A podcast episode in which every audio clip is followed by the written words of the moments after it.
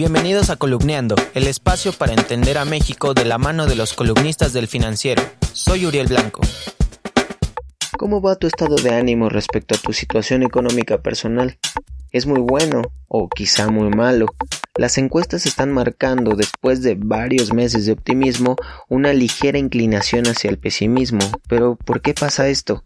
Para hablarnos de estos temas nos acompaña Alejandro Moreno. Por primera vez en meses vemos que el pesimismo de la gente en economía y perspectivas laborales va al alza. ¿A dónde se nos fue el optimismo? ¿Qué pasó ahí? En las encuestas que hemos hecho para el financiero, hemos incluido una serie de preguntas acerca del estado de ánimo de la población, acerca de diversos aspectos entre ellos la situación económica que tienen en sus hogares, así como la situación y perspectiva laborales hacia adelante.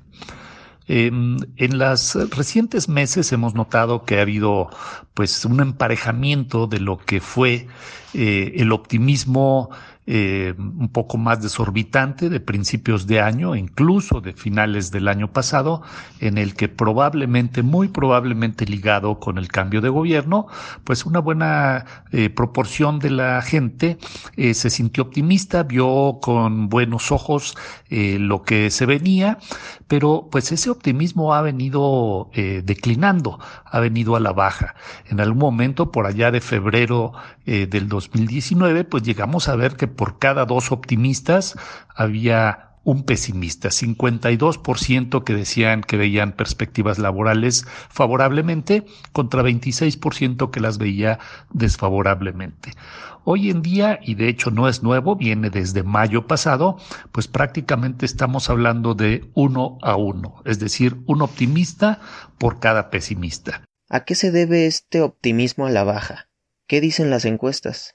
¿A qué se debe este cambio? Pues yo creo que hay múltiples factores. Uno eh, es pensar que el optimismo eh, eh probablemente fue temporal, es decir, reflejando precisamente el entusiasmo del cambio de gobierno y que más que bajar está regresando a una situación eh, pues que era más normal previa al cambio de gobierno, es decir, si, si tuviéramos los datos eh, previos a, eh, eh, digamos, que inicia la gestión de Andrés Manuel López Obrador, probablemente hubiéramos visto pesimismo también, es decir, está reajustándose, probablemente regresando a un estado más normal.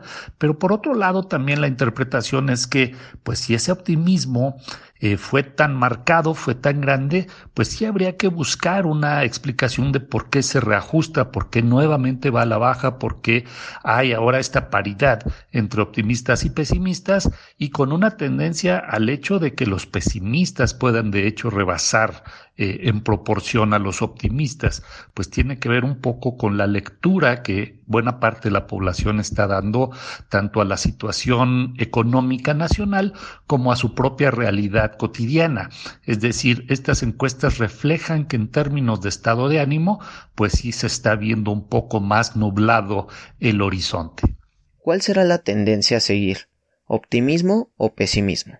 Es difícil saber cuál sea la tendencia. Yo creo que eh, hay que estar pendientes a las eh, pues datos también macroeconómicos, a los llamados datos duros de la economía, a las decisiones que tome el gobierno, a las noticias de inversión que vaya a haber, a las tasas de eh, desempleo que se puedan registrar.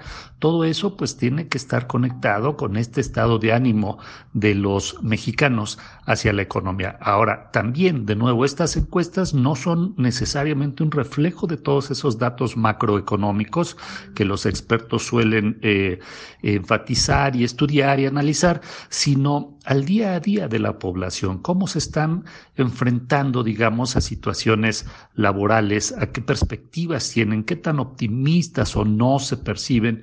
Eh, al principio creo que esto también es muy coincidente con lo que vimos del el, eh, eh, índice de confianza del consumidor que también subió de manera importante a principios de año y que después, eh, así como estos datos, pues también ha mostrado ajustes a la baja. La columna Las encuestas la puedes leer en las páginas de El Financiero o también en www.elfinanciero.com.mx.